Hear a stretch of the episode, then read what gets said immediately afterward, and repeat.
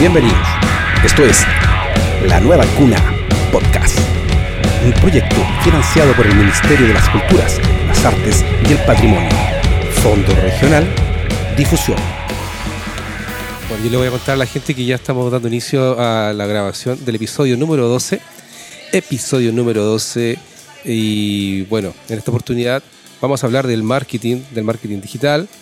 Y tenemos aquí a Agencia Frenética, pero eh, la persona que yo les voy a presentar, todo el mundo la conoce por Lilith.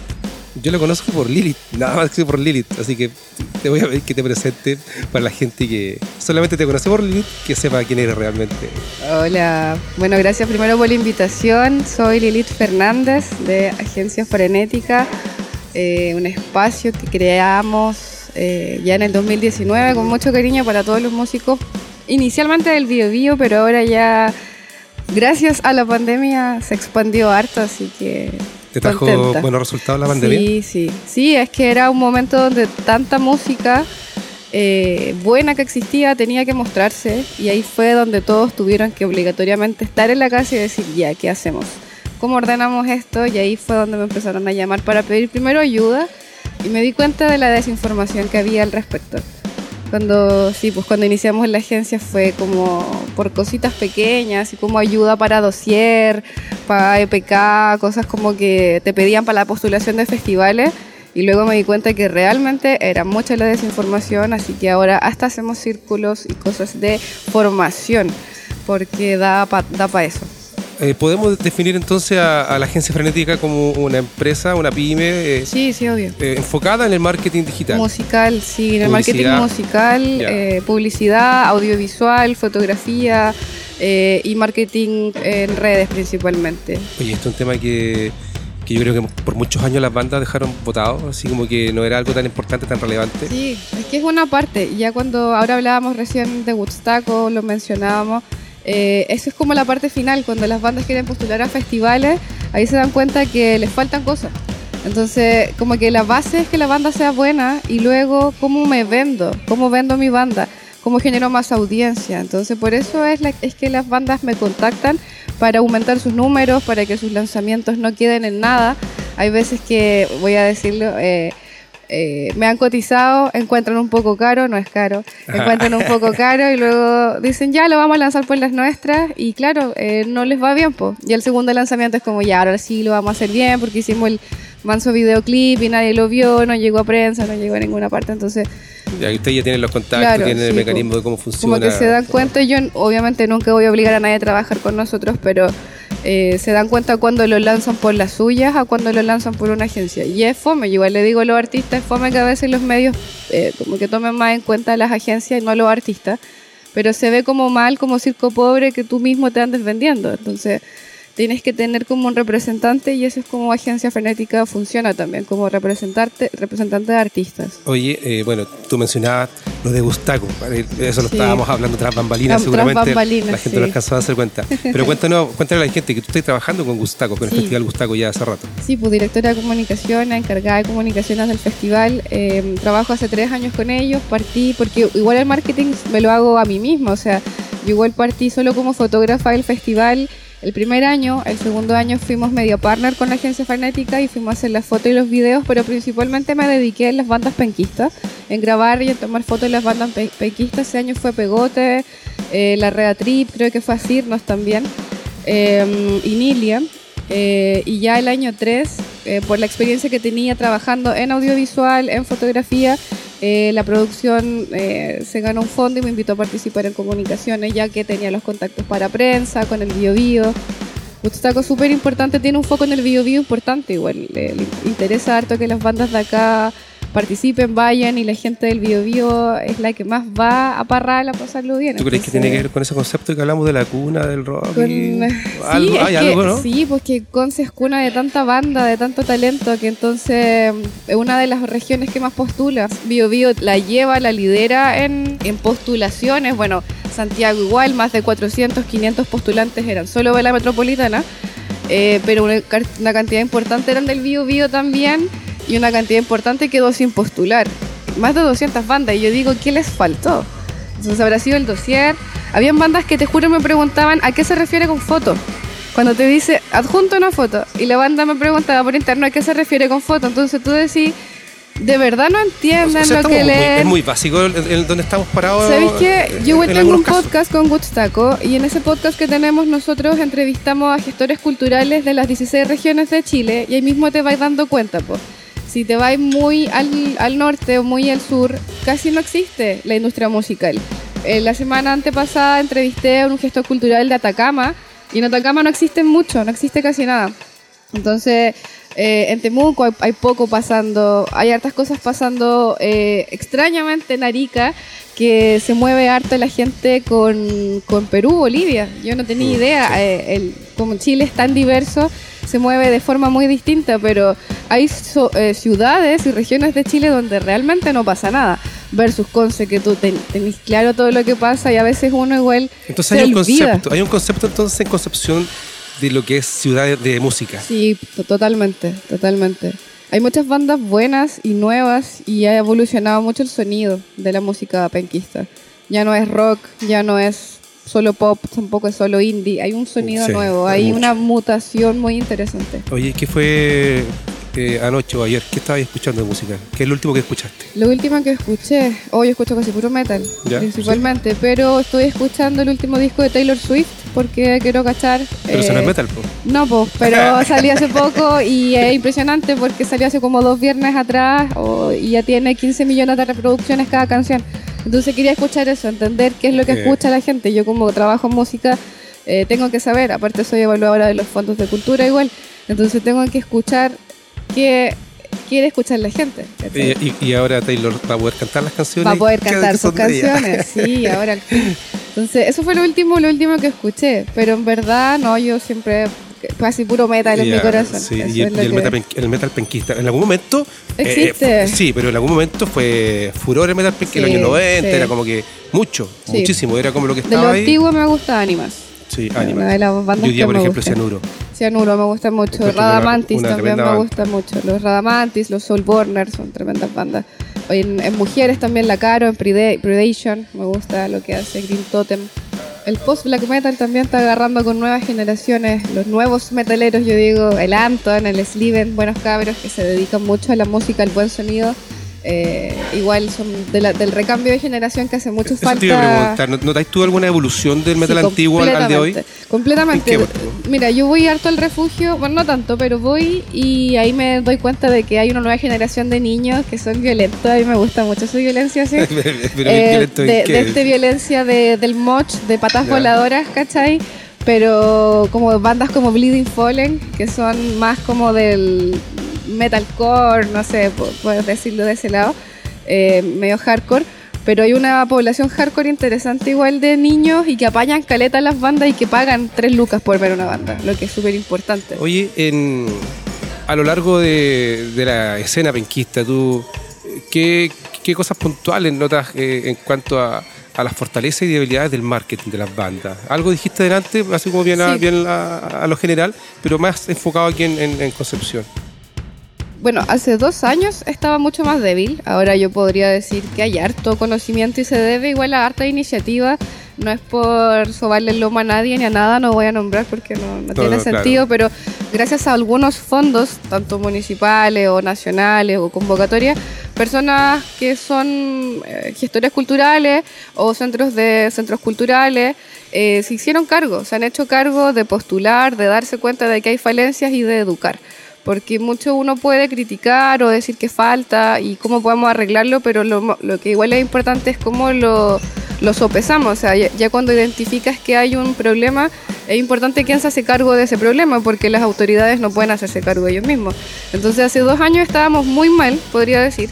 Pero ahora eh, hay hartas escuelas, la misma escuela Surco, música, está haciendo eh, talleres, está haciendo mucha formación, los FAIC también ayudan, Caleta, a, a formación, entonces siento que hay mucho más conocimiento y, y conciencia de las bandas de que tienen que pagar, de que no solamente es la masterización, grabar, el Sí, ensayo, pero cuando tú hablas de pagar, eh, eh, hay que tener claro que a veces la banda, muchas bandas que empiezan, eh, apenas tienen para pagar la sala de ensayo, po, para, com- comprarse un Pero instrumento. es lo que te decía, po, a mí bandas me cotizan la primera vez y me dicen no tengo la plata. Y es como, dale amigo, ningún problema, igual te voy a difundir, o sea, si tenía un, un reel, mándamelo, lo puedo difundir.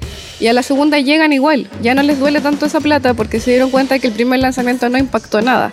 Entonces, no está la obligación de pagar por, pero cuando no lo haces, se dan cuenta que hay una diferencia.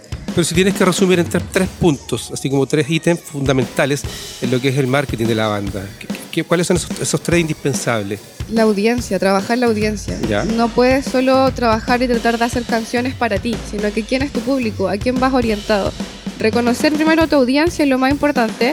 Y por ejemplo, si yo siempre recomiendo los feeds, eh, una súper buena forma de cruzar público con otra audiencia. Entonces el público que a mí no me escucha, pero está escuchando a mi otro compañero, compañera, voy, hacemos un feed y, y dale, o sea, cruzamos audiencia. Y lo otro ya viene en la difusión. Entonces es importante la difusión. Difusión no solamente es pagarle a una agencia, difusión es tomarte una foto, hacer historias de tu ensayo, hacer un en vivo, ¿cachai?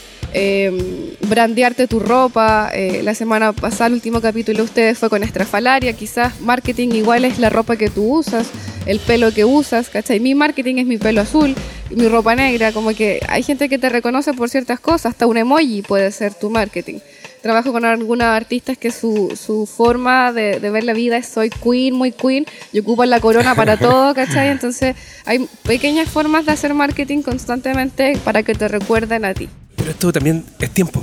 Sí, ¿Cierto? hay que aprender. Es tiempo, porque, claro, uno, nosotros lo conversamos con Gabriel, ¿cierto? En el proyecto musical que tenemos, y, y decimos, se nos ocurren un montón de cosas, un montón de cosas, eh, no sé, luces, eh, burbujas, eh, confeti, humo, rayos láser, no sé, pero de, de repente decís, ¿cómo lográis agrandar el staff, ¿cachai? La gente que trabaja contigo, para poder generar una experiencia, como Eso, decía el otro día la, la Jazz, ¿cierto? En- Sí. en- en- generar la- que la, la banda genere una experiencia para, Eso es para el parte público. de, lo- de los tres puntos importantísimos del marketing. Esta es el 3, 3, 3A, 3.A, Ya. experiencia. O sea, al final todo lo que una banda hace es para eso, para que cuando lo vayan a ver en vivo, que es el último punto, o lo vayas a escuchar en, en, en tus audífonos, cuando le ponéis play es como, wow, esto me recuerda a esto, me lleva a este lugar, o lo estoy viendo en vivo y mira, es que esto es mega diferente. Con respecto a Conce, tenemos más de 500, 600 bandas, ¿cómo te diferencias de las demás? Entonces es tu responsabilidad como banda generar una experiencia, lo que es muy importante. Es, es, es un concepto. no es solamente el sonido. No, pues no, sí. Ese día lo, lo conversábamos y con otros también, o sea, eh, lo, lo hemos reiterado. Eh, porque una persona paga por ir a verte y no solamente se, se queda escuchando detrás de la barra tomándose una cerveza, sino que se para frente al escenario a, a mirar tu show. Sí. Yo igual soy fotógrafa musical, imagínate yo cuando tomo fotos, tomarle foto a tres monos aburridos y fome tocando con la ropa que están, que se levantaron, que fueron a comprar pan, que fueron a comprar queso, que después llegar a la casa fueron a tocar. No tiene ni un brillo. Yo llego a la casa con 30 fotos iguales de, de ca- de tres cabros con la misma polera. No tiene ni un brillo. Tú decís, ¿esta banda quién era? Eh, lo- Ya, ya, da lo mismo. los fome. Los fome, da lo mismo. Y luego veía una banda tipo antipatriarca que me encanta, para mí de mi, de mi grupo banda favorita, Ah, lo- banda lo voy a- solista. Lo voy a anotar porque ya también ha sonado mucho Sí, antipatriarca qué en los podcasts. Maravillosa. Y tú veías la Culo Gang haciendo lo que tiene que hacer con los medios coreografías. Y tú decís, chao, chao, estoy pagando la plata acá a toda esta gente, un equipo de 15 personas, no sé cuántas son, pero hay coreografía, tú te das cuenta cuántas horas de ensayo hay dentro, cuánto vestuario hay invertido, el pelo, las uñas, todo, o sea, Pero ¿cómo logramos convencer, por ejemplo, a un dueño de un bar que tú le dices, mira, sabes que tengo un proyecto musical, o esta es mi banda, o este es el artista, y te cobro tanto? Y te dice, wow, ¿por qué tan- tanto Claro. el precio? Y tú, tú puedes decir, es que mi equipo de trabajo considera esto y esto. Claro. Y ahí generalmente te puedes enfrentar a que te digan, eh, no, muchas gracias. Es lo que pasa, es lo que pasa realmente. Como que los locales no te van a pagar realmente. Es que es un proceso lento. Eh, al principio sí tenéis que tocar gratis, sí tenéis que hacer cositas, pero después ya no. Después tenéis que generar tanto show, tanta foto, tanto todo para que a ti te llamen. Hace poco conversé con uno de los chicos de Friolento y él decía, a nosotros nos llaman de todos lados, nos llaman, no, no estamos tampoco tan pendientes de postular, nos llaman. Pero ellos se pueden dar el lujo porque Friolento no estuvo parado o sentado en su casa esperando que las cosas pasaran, ellos fueron a buscar las cosas. Entonces, llega un punto donde ya te puedes dar el lujo donde te van a buscar. Yo creo que a Antipatriarca igual ya le pasa, ya la buscan para. A la de la Oz también ya le pasa. Con Gustaco también hemos buscado artistas que ya sabemos que son consolidados, son sólidos, como la Rea Trip. Ya tú vas y los buscas. Pero cuando todavía no te conocen y estás dentro de un universo de mil bandas, tenés que eh, diferenciarte. Y ahí está todo el tema del marketing, de cómo me diferencio, de cómo me genera una audiencia. Oye, ya, tú, tú mencionaste así a la pasada eh, dos, tres, tres proyectos musicales. Que podemos decir que estos son proyectos que destacan en Concepción. Sí, totalmente. la, REA la, la, de la OZ, la REA, Antipatriarca, Friolento. ¿Alguien más que tú consideres que está haciendo una pega bacana en Concepción? Sí, a mí me gusta mucho Asirnos, que andan de gira en Argentina ahora. Son una buena banda de rock, del rock clásico noventero, grunge, que me gusta mucho. El Nacho es un tremendo vocalista y el, Chato, bajista, el Felipito en la batería, tremendos músicos, tienen un buen equipo igual. Las pololas de los chiquillos apañan caleta como parece marketing que decimos, agarran celular y graban todo, suben fotos. Entonces, son una banda que hacen cosas y las muestran. Entonces, están constantemente moviendo sus redes y yo creo que es importante. Me mencionaste la Rea Trip. Para, muchos, para muchos eh, son los grandes ausentes del rey. Los gran ausentes del REC. Yo todos los años me camiseteo ah. por la Reatrip y yo creo, lo hemos hablado con el Seba, debe ser un tema de que no tengan vocalista. Eh, algo que me parece antiquísimo porque las bandas y la música va evolucionando para las bandas instrumentales también. Eh, ¿Y cómo te explicas que es una de las bandas que más vende entradas, entonces? Que vende entradas, que, vende tickets, que más, ha, tocado. Entonces, al menos como identidad penquista, para mí la Reatrip es identidad penquista. ¿Cómo veis tú la escena en Concepción, la escena de, los festivales? ¿Hay una cantidad de festivales apropiados en Conce? ¿Se genera ese contenido, de, esa oportunidad, como escenarios? Tal, no. Gran Concepción sí. Gran Concepción sí, Bio Bio. Eh, hay harto festival. Eso es la región. Sí, a mí me gusta harto el Pumapu Rock, que se hace en Santa Juana. Eh, el Rock in Riditata, tremendo festival también. El Santa Bárbara, voy a trabajar para el Santa Bárbara ahora igual en diciembre. Eh, Coelemu, bueno, ya lo dije, eh, el Tomé Rock o el San Pedro Rock. Siento que hay hartos festivales el buenos. Bioparlante, no sé qué pasó. Bioparlante tampoco sé qué pasó. Creo que quedó medio congelado. Ya. Ojalá vuelva porque un buen espacio, como feria, un buen espacio. Sí, ahora viene el Natural Reggae también. Sí, pues, sí, sí, pues. O, fluvial, no, ¿cómo se llama? Eh, plural. Plural de Tomé. Plural de Tomé, igual muy bueno. Bueno, fluvial igual se viene, pero ese es de otro lado. Sí. Y, medio Funeki en algún momento. algo pasó por ahí. Algo pasó, pero bueno, todas esas cosas Funeki igual sirven para poner en la mesa temas de conversación importantes que es el pago de los artistas, así que nunca está de más traer esa conversación a la ¿Notas alguna diferencia en, en, el género, en lo que es marketing, hombre y mujer? Sí. ¿No hay diferencia? Oh, brutal. es brutal. Me pasa con una artista, eh, CA, una tremenda artista hermosa, y es brígido como el cuerpo vende. Porque CA hizo dos movimientos así suavecitos con bikini y todo el mundo me habló, oh, qué buen artista es CA. y era como, amigo, yo sé que tú no me estás hablando porque la CA es buen artista. A ti te gustó su videoclip, te gustó su ropita, su cosita. Y es brigio, es brigio. Y a nivel prensa, a nivel marketing, o sea, no en marketing que ellos puedan hacer para afuera, sino que cómo la gente lo percibe. Muchos hombres me hablaron, ay, qué buena la CIA, qué buena la artista. Ay, cuando yo muevo un montón de cabros, no me lo pesca nadie. Muevo bandas de lota, de coronel, tres, cuatro cabros no son tan encachados, no me los pesca nadie, me cuesta mucho venderlo. Y ponía un par de cabras bonitas haciendo cosas raras, pose en el piso y todo el mundo quiere saber qué está pasando ahí. Pero es heavy la diferencia. O sea, en las bandas de metal, por ejemplo, eh, se vende que tengan buenos outfits, no sé, eh, o que tengan un buen show potente.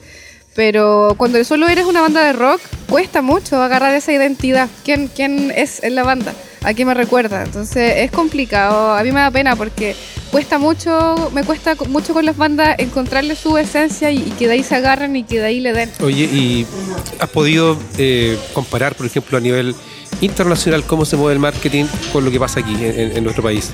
¿Tenía alguna experiencia de eso? O sea, trabajé en Alemania cuando estuve este año con una banda de España que tocó en el festival Summer Breeze. Ellos, eh, nosotros nos conocimos en España y, a, pesar de ello ser una de las bandas más famosas de España de thrash metal, no tienen un equipo grande de personas, entonces no tienen audiovisual, ni fotógrafo, ni nadie que le vea las redes. Y nos juntamos en España en, un, en una tocata en la calle, pero que era muy bacán, así como muy bacán, un tipo rec, pero en la calle, en una, en un, una muni así en España. Eh, y me pidieron que porfa le- me sumara a su crew para poder trabajar en el festival que iba a ser en agosto. Eh, y claro, ahí llegué a un festival, uno de los más grandes de Europa, bacán, genial, hermoso. Pero te das cuenta que al final funcionan igual que en todos lados, funciona igual que acá, funciona igual que el rec, es bien parecido. El stage, obviamente es más profesional eh, o es más profesional, todos los tiempos se respetan, pero a la perfección, eso sí que no es como lo hacemos nosotros acá. Pero yo les tomé fotos, les hice videos y se movió de la misma forma que como lo muevo con las bandas de acá y funcionó bien, ¿cachai? Haciendo reels, haciendo fotos, haciendo videos. Y, se nota que son bandas que, aunque toquen a las 11 de la mañana en un festival, va a estar lleno, porque la gente respeta la música de otra forma. Aquí tú ponías un festival a las 11 de la mañana, una banda a abrir y van a estar todos curados de la noche anterior, carreteados y te lo van a perder. Se lo van a perder, ¿cachai? Acá nosotros estábamos como una banda que abrió y no, estaba lleno, estaba lleno, ¿cachai? Y eso que eran las 11 y media, 12 y se respeta mucho. Y eso que era una banda de España en Alemania. Y la gente igual respeta mucho y, y- y los va a ver. Eso es lo que quizás noté más distinto, como que la primera banda es igual de importante la que viene después. Sí, claro. O sea, aquí tú, tú lo ves en el, en el mismo rec o en el, Nadie quiere abrir. eh, Claro. O en Nadie el Lollapalooza. quiere abrir. Nadie quiere abrir porque que no llega nadie. pues, si eso es, no llega nadie. Eh, como para ir cerrando, ¿algún mensaje final pa- para la gente en esto del marketing? Así como algo preciso. Eh, que todo lo que tengan relevante eh, o en mente lo lleven a un papel, que todos los sueños que tengan en mente los lleven a un papel y de ese papel a una carta Gantt, que le pongan fecha, que le pongan hora, que le pongan equipo tentativo, quien puede lograr esos hitos, soñar en grande, hacerse propio y parte de los fondos que están disponibles, hacerse cargo de que no todo lo sé, debo aprender eh, y colaborar entre, entre personas, conocer personas, expandir los, los círculos y esta, te- tejer nuevas redes para poder tener me- mejores contactos y poder eh, reinventarse constantemente. Hemos ido aprendiendo harto nosotros ¿no? el podcast con, con Gabriel. Sí, y cada uno, cada- sí. sí, vamos notando todo lo que pasa, hemos Sí. ido aprendiendo un montón. Lo más importante es relacionarse con personas de la industria, escuchar podcasts como este, conocer qué está pasando, conocer a los pares y eso. Ya te pasaste. Muchas gracias. Gracias a ustedes. Eh, no, y, deja el, el nombre del podcast que haces tú para que la gente también lo- Ah, el Podstaco, sí, Ya. bueno, quedan los últimos dos, tres capítulos, no sé cuándo va a salir esto, pero del Podstaco, que está así, Podstaco, del podcast, el podcast de Woodstaco, en Spotify, también está en YouTube. Eh, se viene Woodstaco, 13, 14 y 15 de enero. Eh, se viene Pulsar, se vienen muchas cosas, se viene el. REC. Así que, bueno, aguante, aguante la cuna, aguante los artistas, la autogestión y sigamos trabajando juntos porque es la única forma. Esto es La Nueva Cuna